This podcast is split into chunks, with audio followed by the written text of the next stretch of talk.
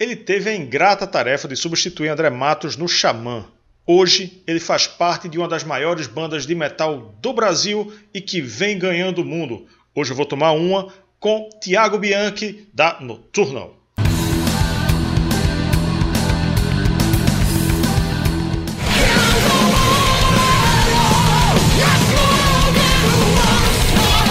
Com muito prazer que eu estou tomando uma, uma aguinha mineral, com Tiago Bianchi, vocalista do Noturno. Beleza, Tiago? Tudo certo? Fala, Rafa, beleza? É um prazer estar aqui no Tomar Uma com vocês todos aí, tomando uma, seja lá o que for. e vamos tomar uma surra hoje de fala, porque eu falo pra caralho, então é, hoje vai ser a surra tomar uma na orelha. Tanta fala aqui. Tá ótimo. É, primeira coisa, antes de a gente gravar, a primeira coisa que eu notei é esse cenário aí. Esse cenário ah, muito legal. bonito, velho.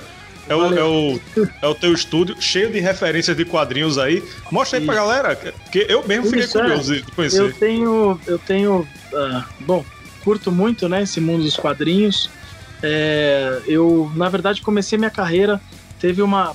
Eu fui. A Fune, é, teve uma encruzilhada ali entre a música e a, e a ilustração. Eu fui chamado para trabalhar com o.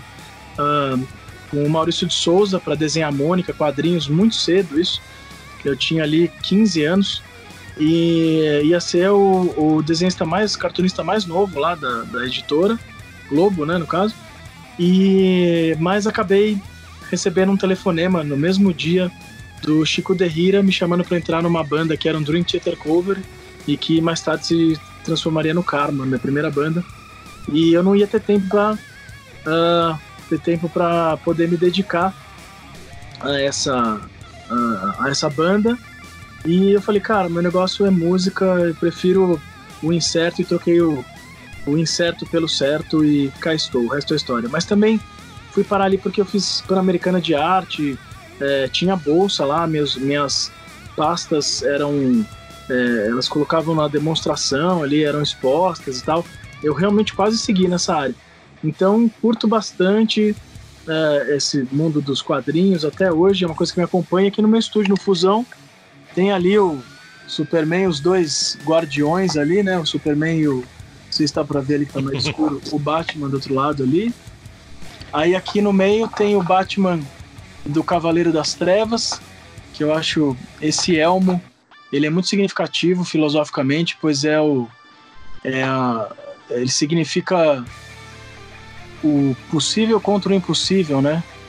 O mortal contra o imortal, aquilo o que você acha ser possível, você se armar para conseguir fazer aquilo se tornar possível, né? Que foi a, a briga dos dois. Aqui está o Heron, uhum. o meu assistente, grande Heron.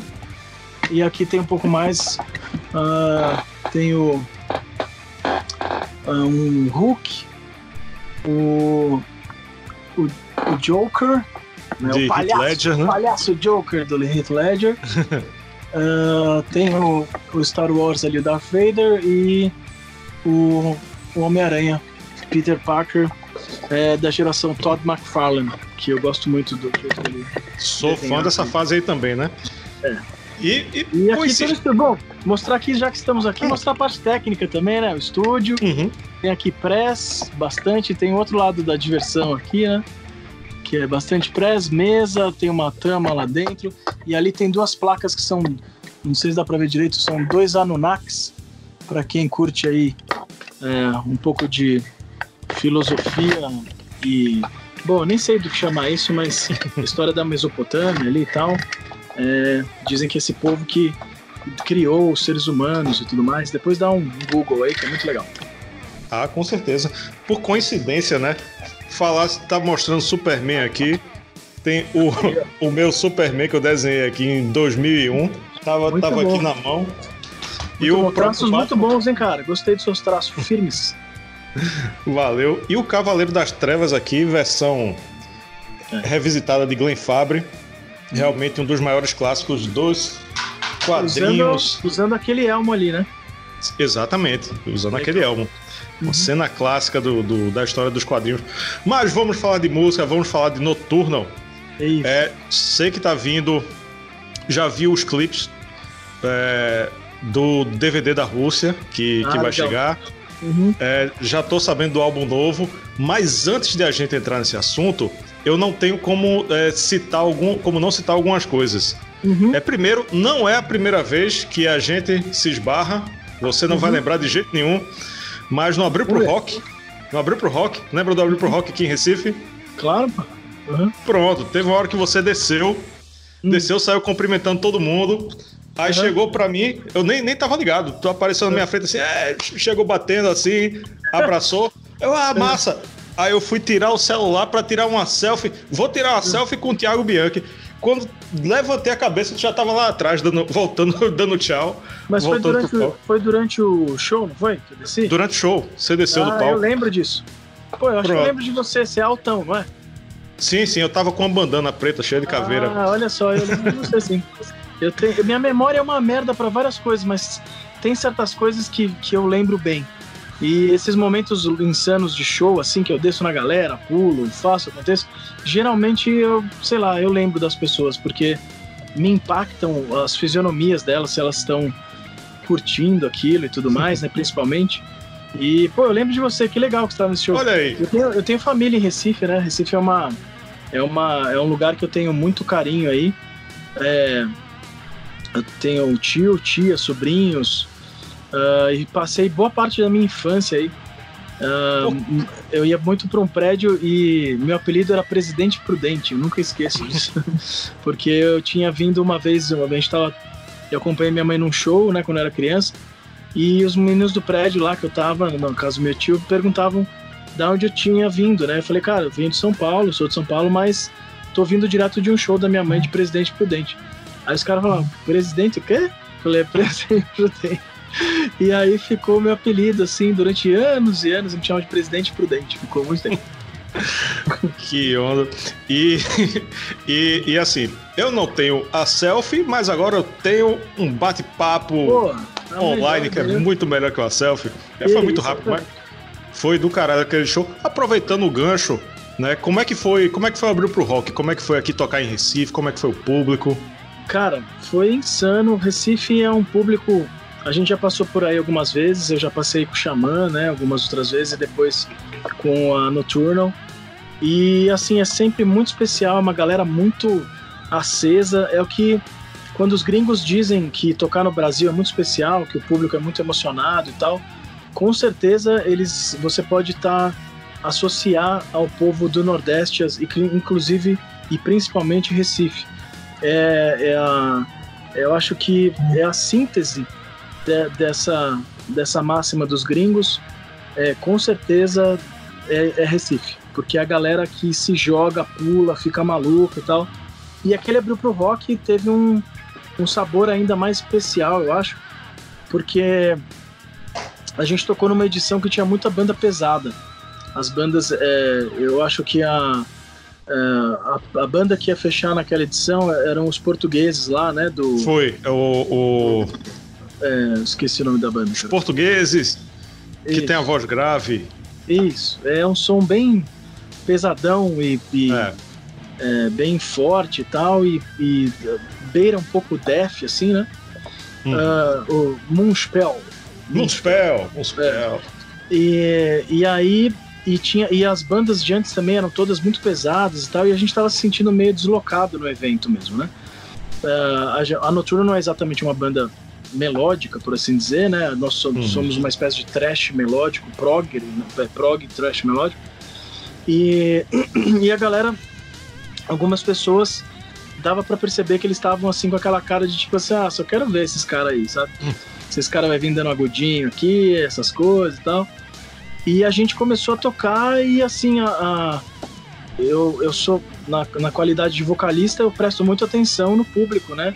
Muitas vezes eu mudo, uh, eu mudo set lists de show enquanto o show está acontecendo, baseado na, na, na, percepção que eu tenho das fisionomias do público, né? Das pessoas no público.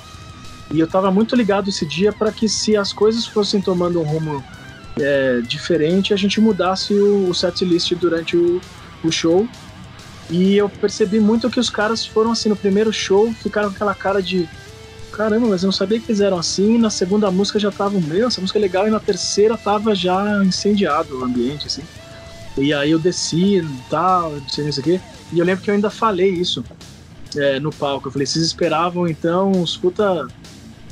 uns playboyzinhos aqui, né? Fazendo som espadinha, é isso que estavam esperando e tal. e a galera ah, ficou emocionada, assim, foi muito legal. O e... famoso metal espadinha, né? Mas não é. espadinha. é. Eu não gosto de. É meio pejorativo, porque. Ah, é, é. Às vezes você ofende quem teoricamente sente que tem esse som, né? Mas é, eu digo de uma forma do, é, do, do, jeito que às vezes o, o próprio público se, se refere para poder ofender o som da banda. E, e aí que é quando tem uma, uma banda melódica e tal, alguma coisa do tipo, eles se referem como metal espadinho. Mas mal sabem eles que eles estão falando, quando falam assim, estão falando mal do próprio Dio, né? Que o, o som dele era muito medieval e falava muito de espadas e tudo mais. Então o cara acho que tem que pensar duas vezes antes de mandar uma dessa aí, né? Metal espadinho. Claro, Stargazer com, com Rainbow, digamos que eu considero que foi o marco zero do Metal Espadinha, né? Exatamente. É, o, o, lá, o, o, Rising. Mas é aquela coisa, depende de quem, de quem você fala, né? Porque quando é uma pessoa mais madura e tal, não, não tá ligando para isso, não leva pro lado pejorativo. É, quando, quando é o, um, uma gurizada assim, é que eles, eles reclamam mais. Eu tiro pelo, pelos comentários do canal. A gente vê que quando é um público mais maduro, que da minha idade, de Yuri que faz o canal comigo, que é mais ou menos a sua também. Quando você vê pelas fotos que o pessoal é mais maduro, os comentários são, são bem equilibrados, né? E uhum. quando você vê que é um pessoal com, com, é, com foto, com avatar de, de anime, de desenho é. animado, ou coisa assim, são mais raivosos, mas, mas faz parte. A gente, a gente tá nessa aqui é, curtindo metal há ele... muito tempo, né? o adolescente ele tem muitos motivos para ter raiva de tudo e todos, né? Então, antigamente eu ligava muito para isso. Hoje em dia eu simplesmente entendo e não não não tomo como pessoal às vezes um ataque desse tipo, porque entendo que a pessoa tá ali no no mundinho dela, sabe lá o que ela tá passando para estar tá nesse espírito e com certeza ela vai aprendendo lições, assim, todos nós aprendemos, né? A internet ela ela é uma espécie de arma, né? Agora mais do que nunca estamos percebendo isso, ainda mais com essa que está acontecendo, essa história política que a gente está vivendo, né? Esses, é, bem ultimamente até com essa questão de fake news e tal. Finalmente, é, acho que teve que acontecer com, com quem manda no Brasil, né? A, a, esse tipo uhum. de coisa, para realmente começar a ter um tipo de organização na internet, né? Precisa organizar um pouco. A internet é uma arma e palavras machucam e palavras na internet podem sim ser usadas como armas. Você pode. Hoje em, hoje em dia existe o, é uma espécie de assassinato social, né? Você chega lá na internet e fala o que quer, sem nenhum embasamento. Cancelamento, né? A cultura do cancelamento. Cancelamento, exatamente. E aí, uma. Uh, uma vida, uma, uma carreira que você levou a vida inteira para construir, às vezes em apenas meia dúzia de palavras, um cara ali sem ter a noção do, do poder que ele tem com o teclado dele, pode é, te ferir de verdade. Eu passei algumas poucas e boas na época do Xamã ali, quando, na, na época do. Quando eu entrei no, no, uh, no, lugar do André Matos e tudo mais. Você entrou no lugar do embaixador do metal brasileiro, o Exatamente. cara que. Com muito orgulho. Né? É, o cara que é um, um ídolo de todo mundo. Hum. E, pô, quem assumir esse lugar tá numa posição extremamente ingrata. Porque é, você tá você é comparado imediatamente com um cara muito grande, né? É, eu acho que assim, eu, eu na época, quando eu entrei, aconteceu. Porque assim, o, o é, é, no, é, natural do homem temer o desconhecido, né? E isso na sua essência, infância e com a internet, onde a gente estava ali numa infância da internet. Hoje em dia estamos numa adolescência da internet, mas naquela época vivíamos uma infância da internet, Orkut e tal onde as pessoas simplesmente atiravam para todo lado sem ter um pingo de noção. Hoje em dia a noção, mesmo que não exista é, em sua totalidade na internet, mas pelo menos está começando a, a, as leis estão começando a se fazerem presentes na internet. Então assim, no começo, por não me conhecerem, não saberem o que, que vinha do, de, do, do meu trabalho, eles saíam atirando e tudo mais, mas foi melhorando e acabou virando uma prazeroso para mim estar é, tá naquela banda, pois é, com o nosso trabalho a gente foi, nós fomos nos provando merecedores daquele, daquela situação, né?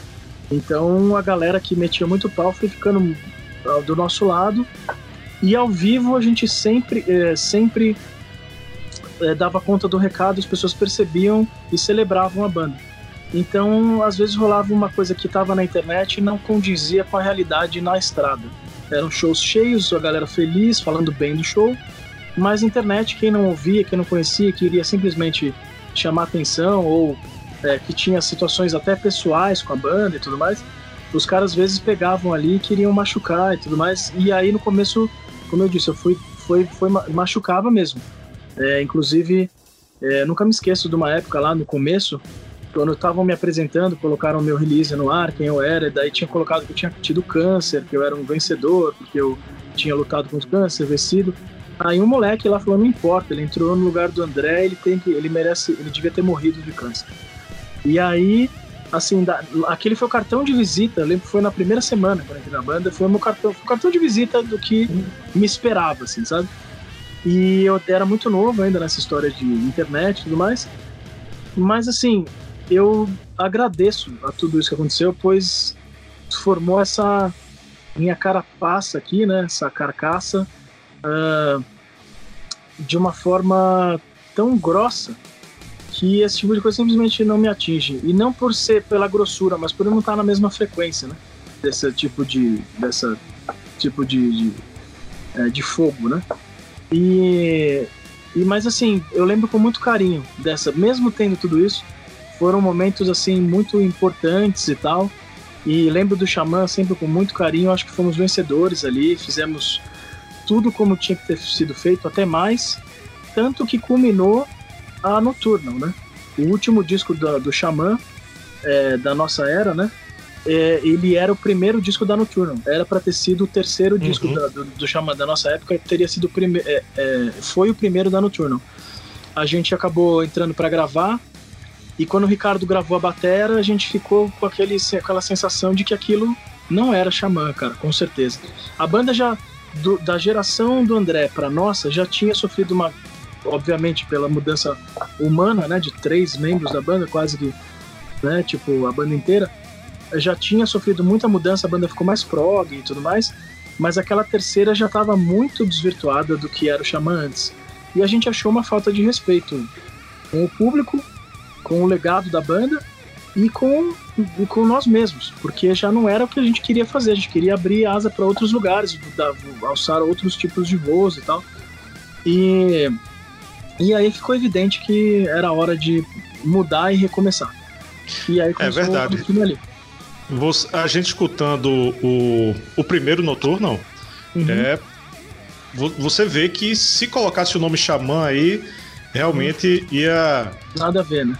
É, as pessoas iam estranhar. Uma coisa que eu não deveria ter esquecido, mas esqueci, mas estou me retratando agora. Parabéns atrasado, com um ah. dia de atraso.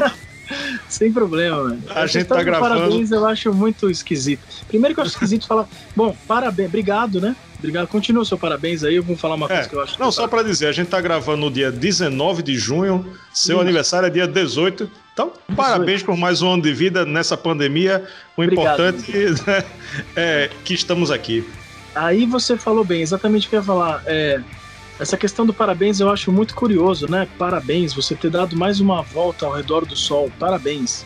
Parabéns por quê? Não foi culpa sua, né? Você vai, continua o dia a dia e a vida que escolhe se você vai ficar aqui ou não vai, né? Não é bem você. Mas é, hoje em dia, sim, está em ordem um parabéns, porque caralho, não? Consegui chegar até aqui com tudo que está acontecendo. Aí sim você merece um parabéns, porque puta que pariu, tá difícil, cara. Tá foda. O, o mundo tá realmente de pernas pro ar. Então, parabéns para todos nós. Outra coisa que eu tava é, querendo chamar a atenção, que me chamou a atenção na época, foi o Rock in Rio de 2015. Foi o primeiro show de vocês que eu assisti. Oh, e que eu achei sensacional. Assim, eu não, não, não tinha é, parado para ouvir noturno ainda, né? Sabia Legal. por causa das notícias, Xamã, etc e tal. Uhum. Mas aí aquele show do Rock in Rio, eu fiquei tirando, fazendo stories da televisão, né? Quando entraram as dançarinas zumbi. Uhum. Ah, dançarinas zumbi, comecei a fazer stories. Uhum. E ligue no Multishow, olha, olha essa banda, que banda do caralho. É, Dançarina Zumbi e sua mãe tocou também, que, que foi uma cantora né, é, famosa no, Mariodete, no passado, né? Mariodete.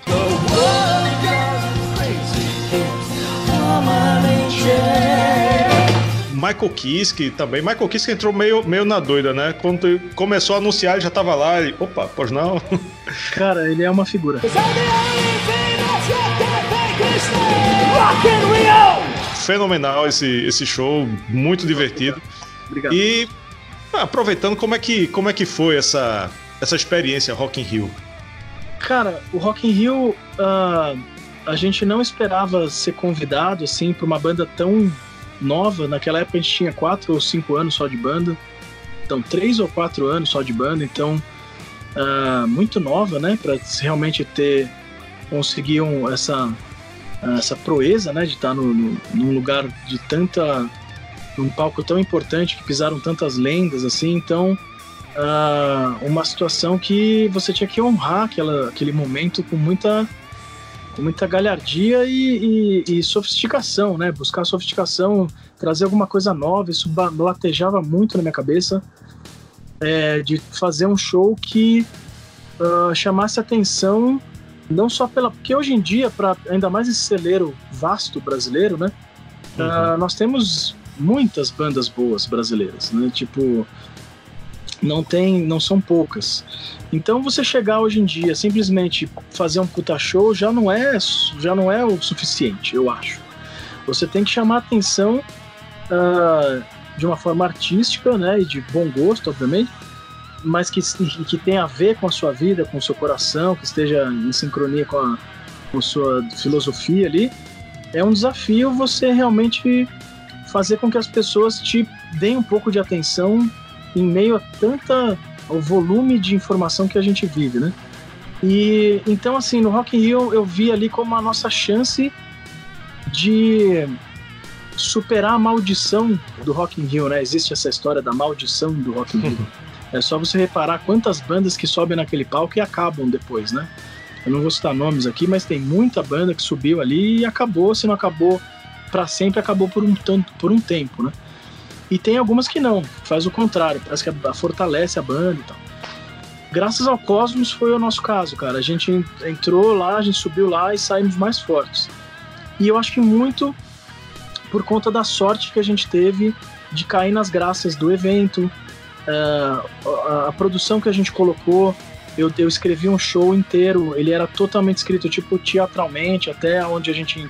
aquela coisa de onde a gente bangueava a cabeça, é, quando que, puta, a gente teve boneca, é, boneca de 3 metros que soltava jato de CO2, é, que era a nossa zumbi, nossa mascote. A gente teve as dançarinas zumbis, teve a minha mãe, é, teve o Michael Kiss, que teve o Michael Orlando, que na época é, totalmente nem sonhávamos em tocar com ele depois, né, na banda.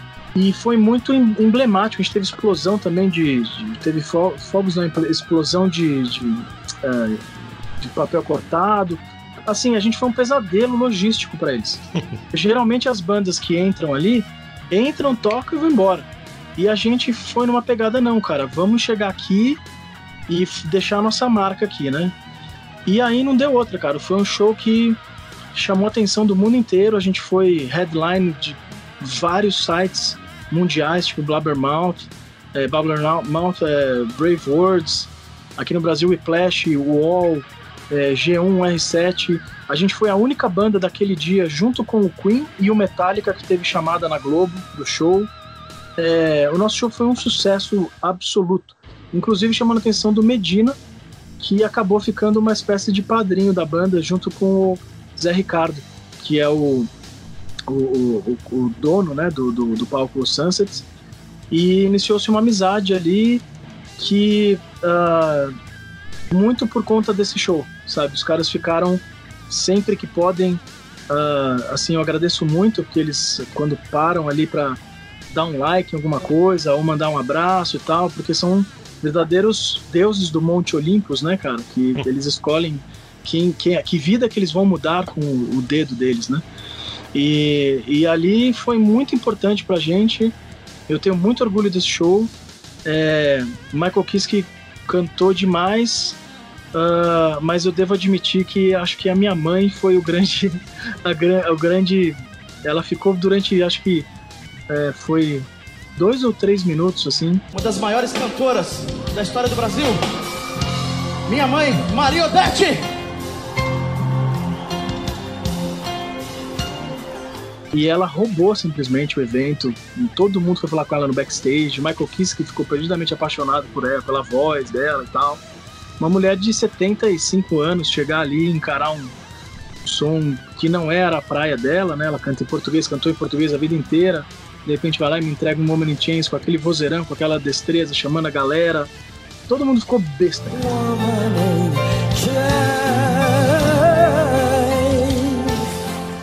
O ponto baixo de tudo isso, infelizmente, vamos dizer que tudo são flores e alegria, né? O ponto baixo de tudo isso é que eu estava numa fase da minha vida de alcoolismo muito sério. E eu estava bebendo. É, falar isso nesse programa é até um sacrilégio, né? Mas é importante as pessoas saberem que tudo que é demais faz mal, né, cara? E eu estava realmente numa. numa. num carrinho de, de brinquedo do terror, assim, é, que estava indo com certeza. Era um, era um caminho perfeitamente delineado para um muro. Estava bebendo muito e, inclusive, com um peso de alguém que estava bebendo muito. Estava muito gordo naquela época e não conseguia viver bem comigo mesmo e tal. Estava atingindo a minha voz. Uh, e assim, um pouco depois daquilo, eu tive uma pancreatite de por beber muito mesmo. E acabei ir para no hospital com o médico me dando uma semana de vida, até. Mandou aquela clássica frase é, é, colocar o cara o médico falou para minha mãe para colocar os meus assuntos em ordem né? Porque com certeza aquela semana seria minha última de vida e tal.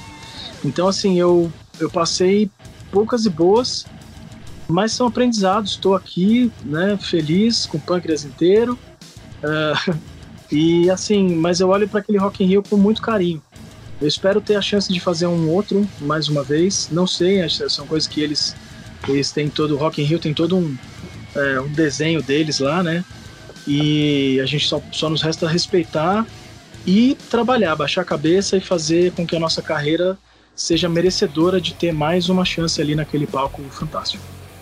Ah, merece muito. Com certeza, Maria Odete dividindo o palco com o filho num show de heavy metal foi um é. dos momentos mais emblemáticos da história do Rock in Rio. A gente Isso não viu. Tá no, inclusive, dessa. você falou uma coisa que está. Na, a gente tem um, um, a gente tem um clipping de releases, né, do Rock in Rio que a gente manda para produtores e tal. E você acabou de citar quase que palavra por palavra uma frase da Wall que foi capa da Wall é, que o, é, o, Rock in Rio soltou uma nota dizendo que a Nocturnal foi uma das atrações mais emblemáticas de sua história. E, isso, que, que eu, pra mim, podia ter parado ali, né? A carreira encerra. Beleza, fim, the end. Mas isso, na verdade, só nos motiva mais, né, cara? Começou com o primeiro álbum, Nocturnal, 2014, Back to Fuck You Up, 2015, uhum. Nine, 2017, e agora estamos caminhando para o Cosmic Redemption. Exato. Com o DVD, falar DVD é até estranho, né? O, o show, o, o é. registro do show de vocês, né? Porque DVD quase ninguém, é, ninguém é. compra. Uhum. E, é, pô, passou aí turnê com Mark Portnoy e Edu Falaschi, parceria com James Labrie, com Russell Allen do Symphony X, o Nocturnal tem nessa bagagem grandes, os maiores nomes, alguns dos maiores nomes do, do, do heavy metal, que não colocariam o nome deles se não fosse algo de extrema qualidade. É. Né? E, e, chegamos no, no, no, ponto. Foi interessante você falar da, da questão de trazer elementos novos uh, uhum. pro, pro som, pra, pra banda, pro visual da banda, etc. Porque eu reparei nos clipes, os clipes são sensacionais. O clipe de. o, e, e, você se. se é, é, bem, dá pra notar que é bem imerso na produção audiovisual. Eu né? dirijo só... todos, eu dirijo tudo da Nocturnal, desde capas, é, áudio, vídeo, todos os, é, todos os clipes. Eu estou sempre na direção é, em parceria com algum outro profissional. Na, no caso das do nossas artes, sempre o nosso é, quase que um sexto membro da banda, que é o Carlos Fides. Ele faz tudo, é o nosso, para você que gosta de arte, é o nosso Derek Riggs, por assim dizer. Era o que eu ia dizer. É, que desenha as capas do Iron Maiden, e, ou desenhava, né? E é, eu digo quinto porque nós temos o nosso manager, que é como se fosse um quinto membro, ele é muito atuante na banda. E todos os clipes eu sempre dirijo, é, pelo menos os, os, roteiros eu sempre escrevo e, e co-dirijo com diretores é, que convidados e tudo mais. Prossiga a sua pergunta. Sim, é, eu ia falar do Screen for Me, que. Ah, legal. É, do Screen for Me aproveitar, aproveitar uma, uma história só. Né? O Screen for Me, que é um, um clipe super divertido, uhum. que né, cheio de efeitos e explosões é. e tal. E você brinca com a questão da, da mudança da formação da banda, né? Uhum. É, pô, eu dei uma gargalhada. Pô, que legal, pô. Eles estão brincando com uma coisa que, que muita gente leva muito a sério. a banda se desmembrou e pai. E tem aquela hora que, que você recebe lá o, o WhatsApp, lá, a mensagem que o pessoal saiu da banda. Aquilo, se você soubesse o quanto aquilo parece com o que aconteceu, é isso que é engraçado. Cara, as melhores histórias são quando elas são relacionadas, assim, quanto mais diretamente relacionado à realidade, é mais fácil e mais louco de contar, né? Pronto, eu queria que tu falasse, né, fazendo uhum. todo esse apanhado do, do trabalho novo e da formação nova, uhum. que temos fora você, Thiago Bianchi, temos Mike Orlando, que uhum. é do Adrenaline Mob, que era do Adrenaline Mob, uhum. que, que é um, um, cara muito rodado, com muita história aí no, no rock and roll, não, não só é, tocando, como em termos de produção, mixagem, engenharia, etc. Uhum. Que ele tem uma característica um pouco diferente do, do estilo de vocês, né? Do, do Isso. Vocês são muito puxados por prog metal. E não é muito o estilo dele, mas ele. É, é, vocês trouxeram ele para trazer o know-how, né? Isso. Saulo Chacol no baixo, um ex-fã, que é quase um Ripper Owens do baixo, que uhum, era um fã. Era um fã e entrou. E Henrique Pussi Put, uhum. deve ser Put, na bateria. Cada um fala de um jeito, eu acho que é Put, que é italiano, né? Então Put. Pronto, Thiago, eu queria que tu falasse, sintetizasse essa história. Como é que foi essa formação da banda com Mike Orlando, é, seus novos companheiros de banda, é, nesse trabalho novo que a gente já tem é clipes aí, tem, tem o Cosmic Redemption do DVD da Rússia. Como é que tá sendo essa história? Bom, primeiramente, obrigado pela pergunta. Suas perguntas excelentes, viu, Rafa? Tô muito satisfeito. Entrevista uh, deliciosa, cara.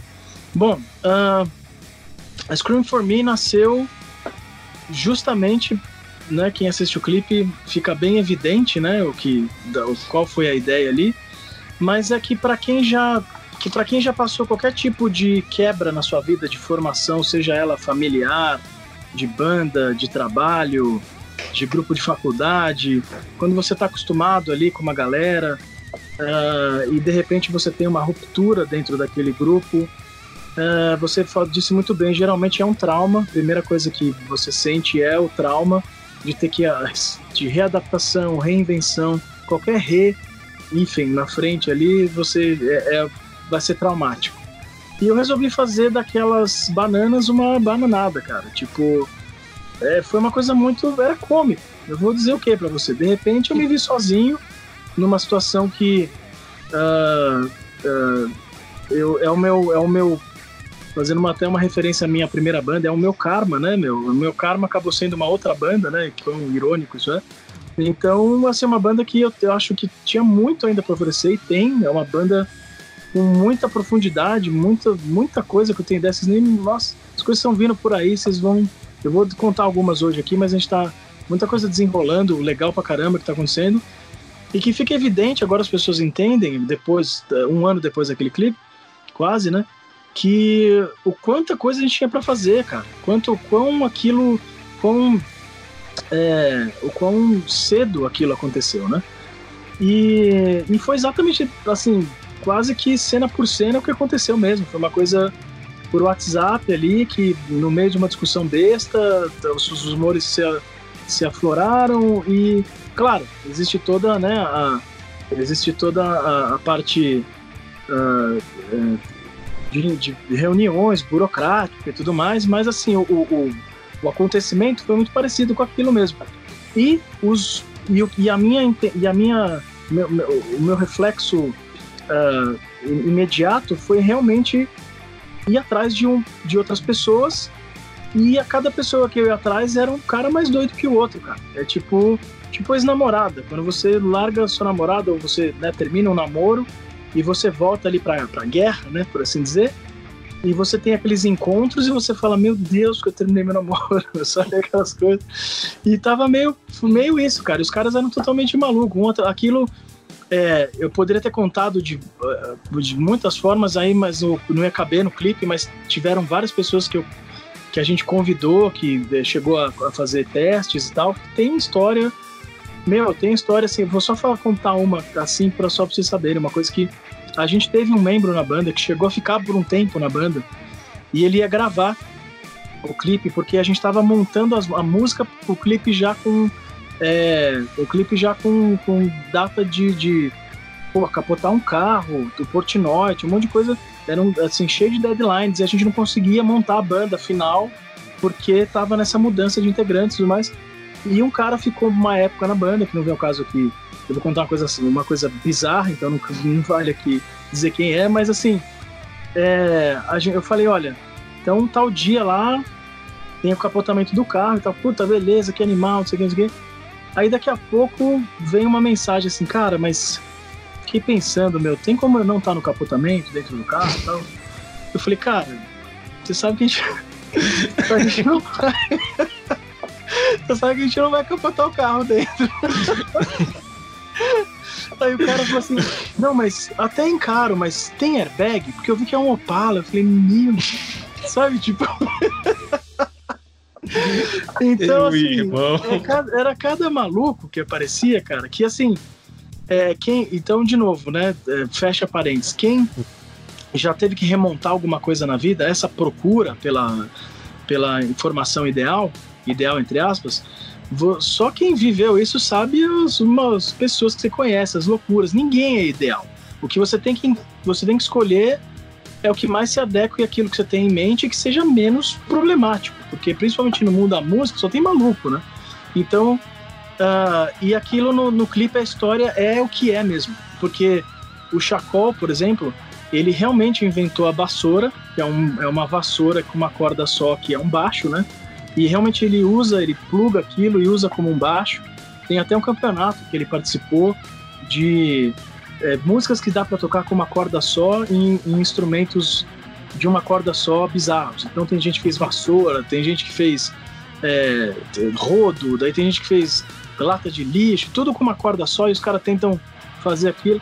Então assim, e muitas pessoas da outra, da outra era que já conhecia o Chacol achava aquilo ridículo e tal, e eu sempre achei genial, cara.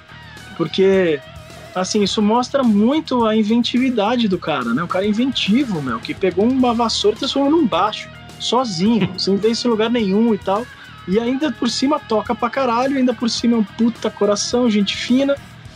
E ele era, é, ele é, ele é matemático, formado em matemática, então, ou seja, a gente fez um paralelo ali com química, né? Um químico maluco, tipo um, um cientista maluco, que era mais ou menos o que ele me passava quando a gente, quando a gente conversa. Hoje ele mudou um pouco pela convivência, mas quando eu conheci ele fala, falava muito com linguagens é, matemáticas e, sabe, tipo, é, e filosóficas e tudo mais.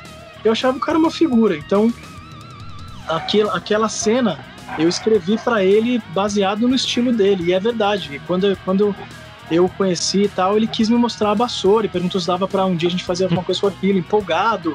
A ingenuidade, a pureza do cara me encantou, entendeu? Tipo, hum. é isso que eu quero. Eu quero gente pura, cara. Que eu não quero gente viciada no sistema, entendeu? Porque você sempre. O grande. É o que a gente cantava falando no Rock in Rio. Eu quero pessoas que não tenham medo de fazer coisas doidas, cara. É como diz o, o Steve Jobs quando ele brinda lá na, na, na biografia dele, um brinde aos que são inadequados, aos que são uh, aos que são uh, deixados de lado, considerados aos loucos, aos que no, no, fundo, no futuro serão os visionários, cara. Aquelas pessoas que você acha que o que ele tá falando é besteira, você pode até pegar uma história falando de filosofia, não é. Você pode, o cara que, né, Tipo, todo mundo achava que ele tava viajando, né? Então, assim, a gente tem que ter um pouco de loucura, cara, para você poder viver esse mundo e, e deixar suas ideias é, florescerem de uma forma. É, uma forma é, mais conectada ao cosmos, porque você tem que ouvir sua intuição e tal. Então, esse caso dele. O, o Pucci, a mesma coisa, ele é um cara. Quando eu conheci, ele faz yoga. Então, uma vez que eu fui trocar ideia com ele, ele tava fazendo yoga na casa dele. Então, aquela cena é meio real. Ele tava realmente numa posição de yoga. E eu cheguei e falei, ai meu Deus, outro. Tá ligado? tipo, outro doido. E por aí vai. O, o Mike, a mesma coisa. Ele era um cara que eu já admirava. Já tinha assistido show dele, né? Alguns shows dele e tal. Então foi uma coisa diferenciada. Um cara que já tinha nome, já era uma lenda tal. E, e todo mundo uh, dentro daquele carro, né, na, no clipe, a parte filosófica que diz que todo mundo dentro daquele carro perseguindo esse sonho, essa bagunça que é a Nocturnal, que na verdade cuspia coisa na gente, que quanto mais você chega perto dele, ela cuspia algo cada vez ma maior em cima de você para fazer com que você desista. E teve uma parte também que é, no, nessa na parte do caminhão ali, né, que ela cuspindo as coisas do caminhão e, e forma e forma o símbolo da banda, a, a, a zumbi e tal, né, no, que fica cuspindo as coisas. E a gente perseguindo aquele sonho e assim, mesmo que você capote o seu sonho, que você sinta que tudo acabou ali, você acaba, você tem a chance, se você quiser de verdade, a se reerguer tal qual uma fênix, que é o que acontece no clipe. A gente capota, você acha que o clipe acabou, todo mundo morreu, mas na verdade é dali que começa o clipe. Você vê que todo mundo se ergueu daquela capotagem e tudo mais, e ainda com um convidado que já passou por isso na vida dele, ele amou o, o script e foi o Mike Portnoy. E você, na sua pergunta, muito bem colocada aí, é, muito bem dito, né? Você colocou que foi. Uh, são pessoas que não tocam com qualquer um, não é dinheiro que compra esses caras, é tesão. Eles têm que admirar aquilo, eles têm que ter, simpatizar, eles têm que achar aquilo impressionante o suficiente para colocar o nome deles ali. Todos foram assim. O Michael Kiske é um cara, bom, olha a carreira dele, o cara faz participação em quase nada, totalmente arredio, difícil.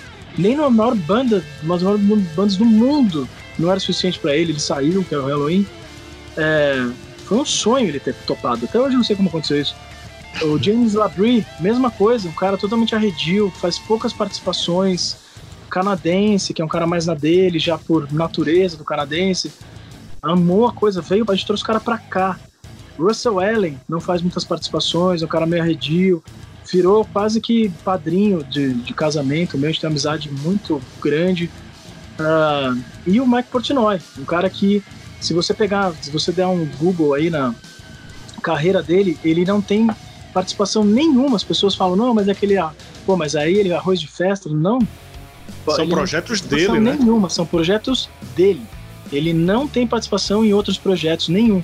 Ele só tem algumas coisas em alguns discos que ele fez um backing, tem um lá que ele tocou um gongo. É, são coisas assim, mas entrar e tocar uma bateria ele nunca tinha feito. E tem o ápice do clipe, na minha, ao meu ver, né?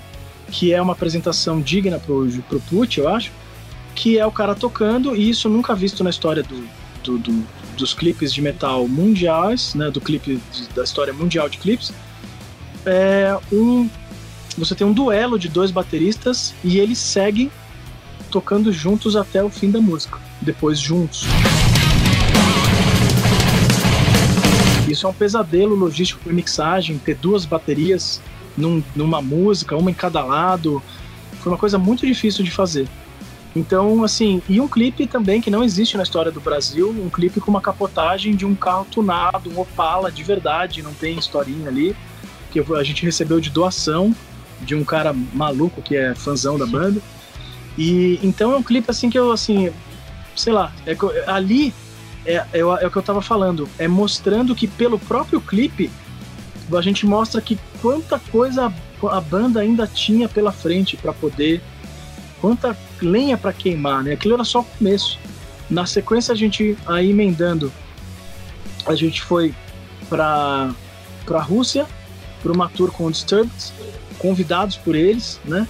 É uma tour maravilhosa, que não tenho palavras, que os shows foram tão animais que a gente resolveu transformar isso em DVD, porque a gente chegou lá, a Rússia, depois da Copa do Mundo, eles estão abrindo aos poucos, né, a sua, o Ocidente, né, a sua cultura e tal, e a gente uh, ficou... Uh, ah, desculpa, só lembrando, o Guilherme da Under Control Films, que fez a parte de efeitos especiais do clipe Scream For Me, quero, por favor, é, deixar, é, assim, deixar claro. Registrado. Que eles, registrado que eles são puta amigos, fizeram na vontade.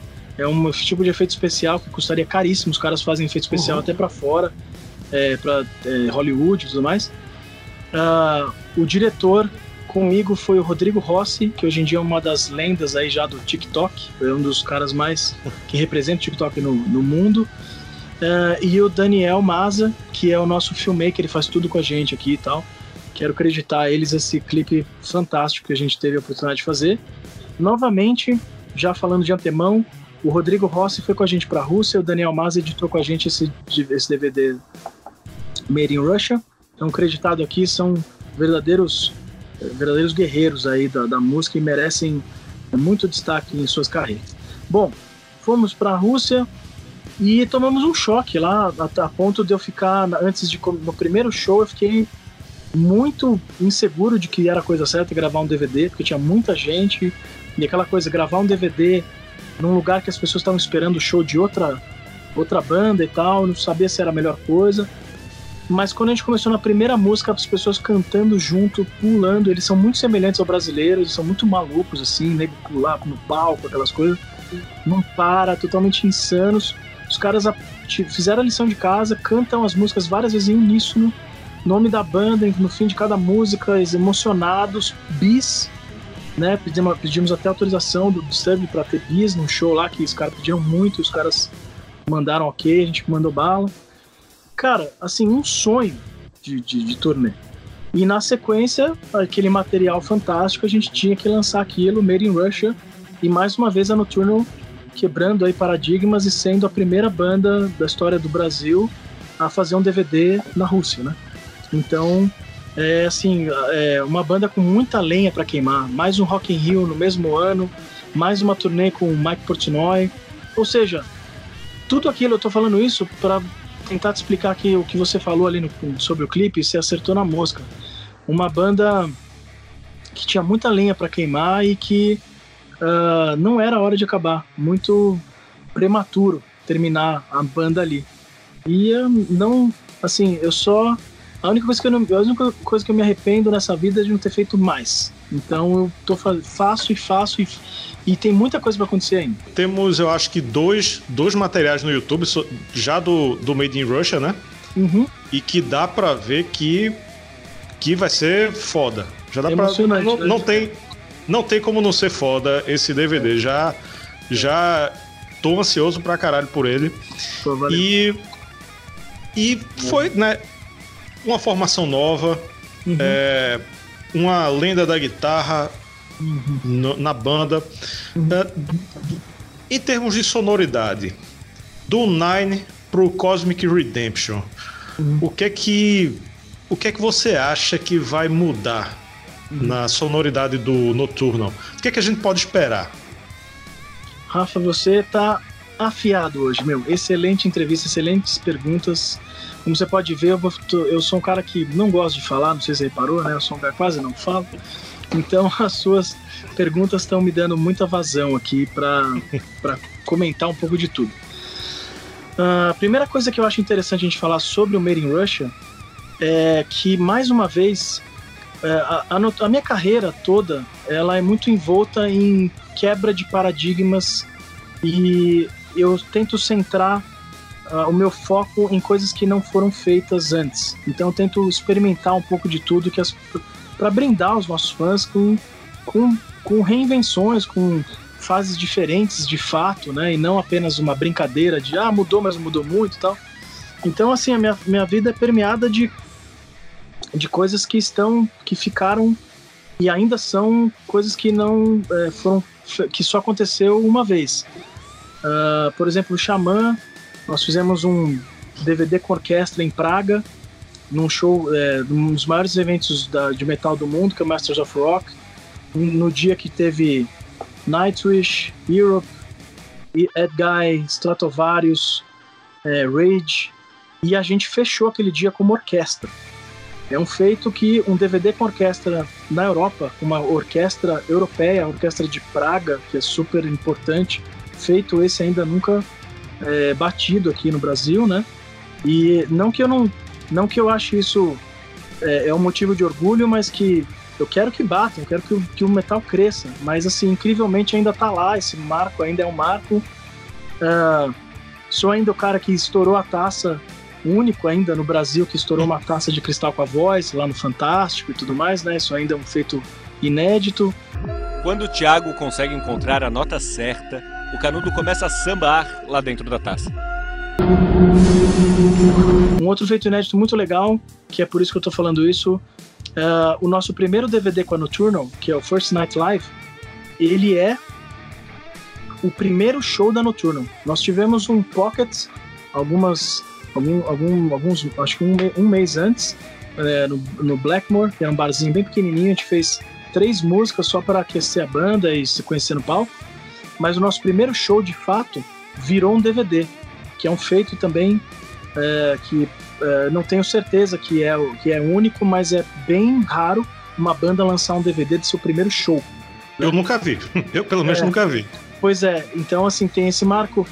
Esse do, que eu falei do, do clipe, do carro, do capotamento, da, das baterias, do duelo. E a gente fez novamente isso com o DVD da Rússia, o Made in Russia, sendo ainda a única banda com um DVD gravado na Rússia, mas também foi um DVD do, da, do primeiro show dessa formação.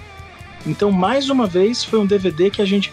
E assim, é, esse, essas histórias vão ser contadas em making off, porque tem muita história. Mas, por exemplo, uh, os, os nosso, o nosso técnico de, de som e de batera, eles perderam um avião para o show, para a Rússia, e chegaram no dia do show, então a gente não teve ensaio, e a bateria que o Put tinha e o nosso equipamento de áudio ficou todinho na alfândega e não saía. Então a gente teve que achar em russo lá, eles não falam muito inglês, é, eles não têm internet igual o Ocidente, não tem Facebook é muito raro, é, tipo você é, não tem uh, Uber, é, é um, tem outro nome, é um, foi um pesadelo logístico. A gente tem que achar uma bateria e um e uma e um equipamento de som para fazer o show no dia do show. Então você imagina isso em russo, os caras não entendendo inglês. Uma coisa que eu não sei sinceramente onde consigo. Quando eu paro e penso, você fala, meu, não sei. Não sei, é uma coisa que era para ser mesmo, porque apareceu lá, conseguimos, um cara apareceu que é, um fã veio falar com a gente, a gente falou, parou, a gente parou um cara na rua que tava tocando na rua e perguntei se ele tinha uma bateria para emprestar pra gente, porque tinha que fazer um show para 30 mil pessoas. E o cara falava um pouco de inglês e, e aí essa história nos, nos ajudou com tudo. Ele tinha um primo taxista que acabou virando nosso brother, levando a gente para cima e para baixo a turnê inteira. É, foi pra gente pros outros shows em outros lugares. O cara entrou na equipe da banda, porque ele falava inglês e era nosso tradutor para resolver as coisas. E ele era taxista, então ele conhecia todos os lugares. Cara, é uma, é uma história assim que digna de livro. E, e aí, é assim, um show que tinha tudo para dar errado. E quando a gente subiu no palco e a gente começou a tocar e tava na primeira música, aquela sensação, aquela envolvente, aquela emoção, a galera gritando, cantando junto o refrão em alto altos brados. Porra, uma banda de abertura, quem lá da puta que pariu. Como é que os caras nunca imaginar que eles sabiam a nossa música, que, é, que eles receberam a gente com tanta emoção e a gente foi totalmente infectado por aquilo no palco. E o que a gente entrega ali, que você pode ver ali nesses dois vídeos que a gente soltou, você pode ver que é um show diferenciado. São quatro malucos e uma plateia. Não tem. É, é, é um show de iluminação que quero deixar aqui o, o meu agradecimento ao Beto, nosso iluminador, que na época, né, que ela trabalhou ali com a gente, uh, maravilhoso que ele deixou ali. É um show totalmente sincronizado, né? Com a, a, a luz, a gente preparou muito bem esse show com ele para sincronizar a luz e som. É, o Zé Luiz, nosso técnico som da época também, que deu um som perfeito pra gente.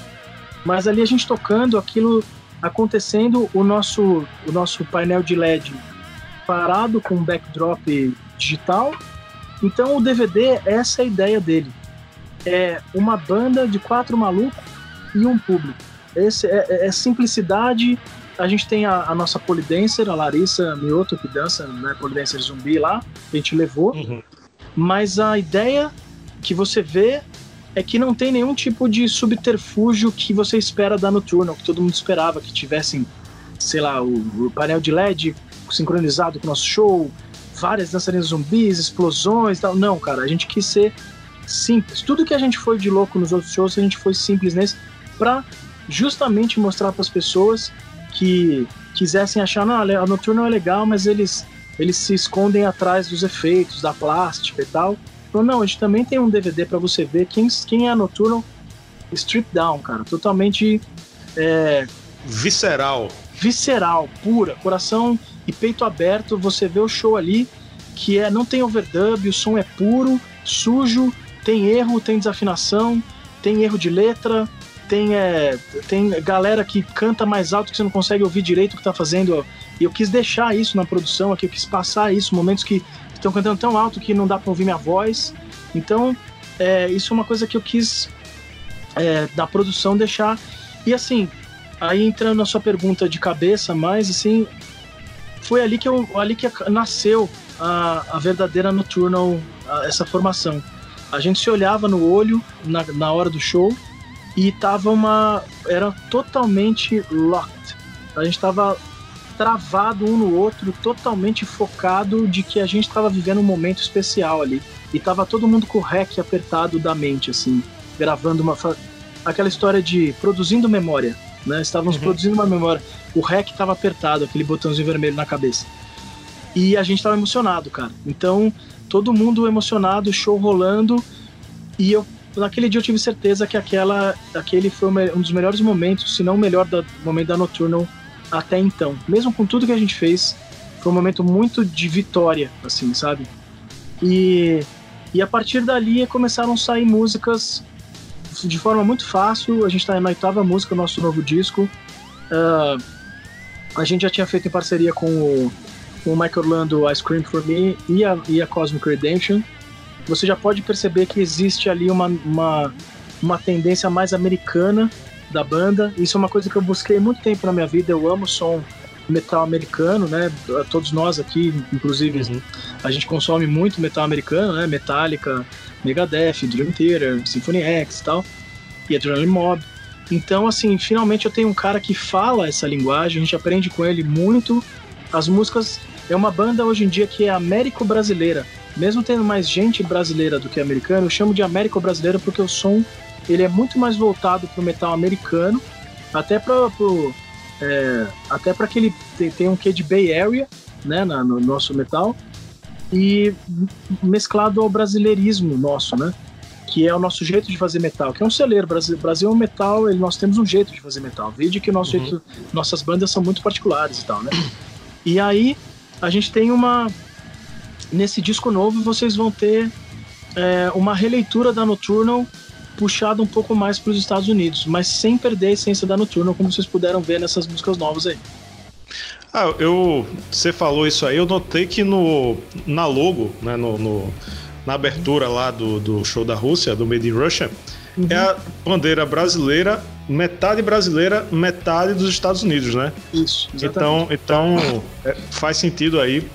É, é, a gente leva isso essa pra, proposta. Porque, é, porque o cara, ele é ele é 50% da banda, cara. Tipo, é o coração ali, a guitarra, é, o que ele põe na guitarra dele, aquele coração na ponta da palheta ali.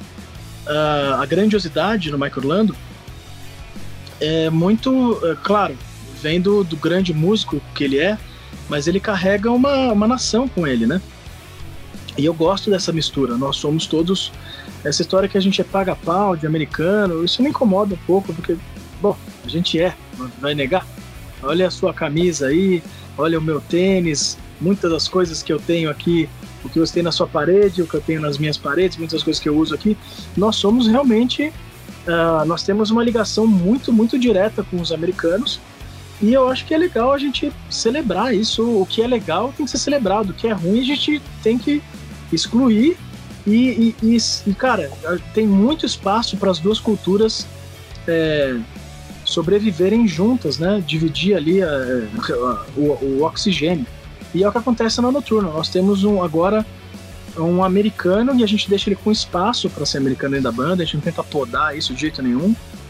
É, e, e, ele também respeita muito o nosso brasileirismo, assim, né? Então, acho que a Cosmic Redemption é um pouco disso, é um, é um, é um encontro ali das águas do metal melódico brasileiro com o jeito de se fazer metal americano. Então você tem aquela fritação dele ali, que é uma coisa bem megadefiana, assim. É, com, até, até Dimebagsística, né? Se é que eu posso Dimebagsística é ótimo. É, fazer, criar verbos, né? Dessas, desses uhum. grandes ícones. Mas, é, então você tem aí uma um encontro das águas, uma pororoca ali metálica, assim, que eu acho um dos grandes pontos nossos. Então, a gente tem muito, muito prazer em, em, em, deixar isso explícito no disco. Vão ter aí alguns covers, tem dois covers que vão ser bem chocantes um americano e um brasileiro, é, justamente para as pessoas. Vai ser tão chocante quanto a, a Woman in Chains, que não vai ser uma balada, mas é um choque assim que você vai falar: nossa, meu, onde os caras foram buscar esse cover? E eu tô muito orgulhoso porque tá ficando muito legal. Eu sei que é, é muito clichê você falar que esse vai ser o nosso melhor disco, mas eu acho que vai ser o nosso melhor disco, porque ele tá muito maduro, não tem música que você pula, todas as músicas são muito profundas. E se tem alguma coisa positiva dessa quarentena, é o tempo que a gente está tendo para fazer com muita calma o disco, né? Então a gente está fazendo com bastante parcimônia, testando as ideias, roda esse som para amigos. E já várias músicas pularam fora aí, músicas que a gente colocou muito tempo, achou que fosse ser puta ápice, ninguém deu muita bola, a gente descartou, foi para outra que acabou sendo. A gente escreveu uma música há duas semanas que a primeira música nossa de 10 minutos, primeira música da minha carreira, eu que tive banda de prog tantas vezes, né? Nem o Karma no seu momento mais prog, nem o Xamã no seu momento mais prog, nem a Noturno no seu momento mais prog, tem uma música de 10 minutos. Mas eu acho que aconteceu do jeito que tinha que acontecer. Que é quando você tem a música, ela pede para ser cumprida. E não você entra numas, é, essa aqui vai ser a prog, bete, bete nota aí e tal. Não, foi. Ela tá. A gente encontrou um respiro nela e ela foi evoluindo e tá no momento assim, eu tô muito empolgado para que todo mundo ouça a música, que ela ficou demais. Estou curiosíssimo, já estava curioso pelo, é, é. pelo anúncio né, do, do Cosmic Redemption, e agora, depois desse papo todo, que Pô, é foi massa, já passamos de uma hora de papo aqui, de bruto, de material bruto. Eu falo bastante, infelizmente. É, tá, tá ótimo, tá ótimo. E tem previsão de quando deve sair o material completo. Vocês vão lançar ele é, fracionado, é, música por música, Não. ou tudo de uma vez? O DVD ele sai agora dia 13 de julho em sua totalidade, né? É, então você tem ali a o DVD vai a gente resolveu entregar mesmo por ser por ser uma abertura um, um DVD curto, né? Tem oito músicas só. Então a gente resolveu entregar é, eu, e assim, a gente quer que, esse, que isso voe longe, que bata asas, que chegue em Marte. Então a gente resolveu dar de presente para os fãs. Eles merecem por estar tá, nos apoiando nesse momento que a gente mais precisa. E o disco é provável que ano que vem, né? A gente gostaria de enfiar mais um DVD ainda para o segundo semestre. Estamos trabalhando com a, com a possibilidade de é, lançar o DVD que nós gravamos aqui no Brasil, no Rio e em São Paulo com, com o Mike Portnoy. Uh, e o material está pronto, a gente está editando.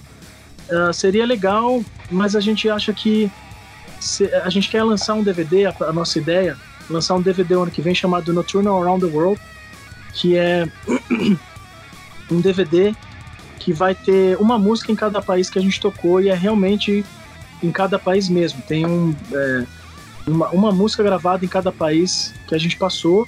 Então a gente vai ter Europa inteira, tem alguns lugares dos Estados Unidos, e o que por enquanto nós temos agora é América Latina, Brasil, é, Chile Argentina. E vamos tentar fazer um ano que vem também Japão para ser né, Around the World. E tentar fazer disso um DVD, que seria mais uma coisa não, nunca feita ainda né, por ninguém, que é a questão do é, no, no, caso aqui, né, no Brasil, um DVD com uma música feita em cada lugar do mundo, né? E ter isso registrado em DVD, né? Uh, então, assim, por enquanto trabalhamos com a opção de tentar fazer mais um DVD esse ano de São Paulo e Rio para lançar em uníssono os dois juntos, para ser a primeira fase desse Around the World, porque músicas do, da Rússia também entrariam nesse total, uhum. seria um apanhadão, né? Uh, e aí a gente teria também uh, o disco para o ano que vem. Estamos em negociações com gravadoras, essas coisas todas, então a gente não tem uma, uma prévia. Mas eu posso garantir que vai ser muito legal. A gente está trabalhando com o Portnoy, ajudando na produção, inclusive, do disco. Então, até tem uma influência aí, de repente, nessa história do, do prog, né? Da, da coisa ser maior e tudo mais. Uh, então, assim, a gente tem muita coisa para apresentar. Estou muito empolgado, muito feliz. A receptividade tem sido ótima. A gente lançou ontem, né, no meu aniversário, dia 18 de junho, a gente lançou a Cosmic Redemption. E dia 13 de julho, a gente. Eu não sei quando vai ao ar esse programa, então ontem, né? Tipo, ontem é sexta, dia 17. É, então, aqui a gente tá gravando. Então, é, um pouco uh, depois, tá? Um pouco Uma depois. semana depois. Como diz o meme, um pouco mais, né? Como diz o meme. É. Então, aí a gente tem lá na frente o 13 de julho sai o DVD inteiro da Made in Russia. Queremos tudo, queremos todos os materiais da, da Nocturnal disponíveis. É, é, muito bom, né? Foi massa esse papo, Thiago. Obrigado, papo cheio de informação, cheio de bom heavy metal, né? Isso. né? Com, é o que é, importa. Com, que é o que importa, grandes talentos, né? É, você é um cara batalhador, tá aí carregando a tocha do metal, sendo espadinha, orgulho. não sendo espadinha, de sendo todo espadinha, jeito. Exatamente. o que importa é fazer metal, fazer metal bom, levar o metal brasileiro para o mundo, e é isso que a Noturno está fazendo. Espero que continue por muito, muito, muito tempo, traga muito material massa pra gente. Continue trazendo. E tem mais algum recado para o nosso público? Eu encerro com essa. Assim, infelizmente, a gente até meio que falamos tanto de coisa boa que esse assunto tão tortuoso aí da pandemia acabou não entrando. Uh, então eu finalizo com esse, com esse. Fazendo uma. chamando atenção para uma coisa muito importante que as pessoas estão muito concentradas agora nessa história da pandemia, em que está sendo horroroso, obviamente, né? Para tanta gente morrendo e, e essa economia, né, essa, esse buraco que vai fazer nessa, nos, nos próximos meses. Mas se tem uma coisa boa que as pessoas, eu acho que deveriam olhar, é que a gente está tendo a oportunidade de passar mais tempo com a nossa família, com quem a gente ama. E isso é, na verdade, o que importa no fim das contas. As pessoas, nós estamos aqui nessa terra de passagem, é uma passagem curta, breve, dolorosa, e a gente tem que valorizar quem está do nosso lado. Então, é, o tempo que você estiver em casa, abrace sua, sua mulher, sua mãe, seu pai, seu filho, seu sobrinho, sua avó. Passe mais tempo com eles, descubra mais é, sobre a vida deles, porque geralmente a gente não tem tempo de fazer isso. Então, é, é um momento assim que de muita percepção. A gente precisa ter uma percepção de que somos um enquanto raça enquanto povo, nada mais óbvio do que um filho da puta comer um morcego lá na puta que pariu e a gente ficar preso aqui dentro de casa. Então isso prova a corrente que existe, né? É, que liga a todos nós. Nós somos um, nós somos uma energia é, ligada ao todo, ao cosmos, a Deus, a Alá, a Jeová, seja lá que nome você dê. Então o meu, meu recado para vocês é passem mais tempo com quem vocês amam, porque a gente, infelizmente, só dá valor ao que a gente tem quando a gente perde. É isso aí, falou bonito e falou bem.